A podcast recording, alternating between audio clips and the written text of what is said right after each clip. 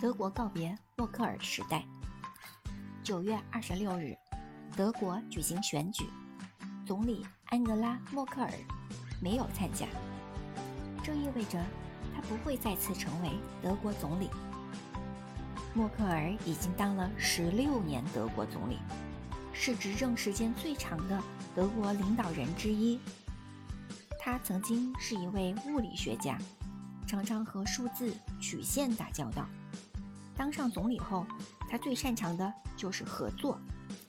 经济不好，他积极采用其他政党的主张，让德国越来越富裕。危机来临，他携手欧洲各国领导人，共同努力克服。他推动德国和中国友好来往，访问中国十二次，中国成了德国最重要的贸易伙伴。人们都说，默克尔是欧洲政坛的常青树，他的离任代表着一个时代的落幕。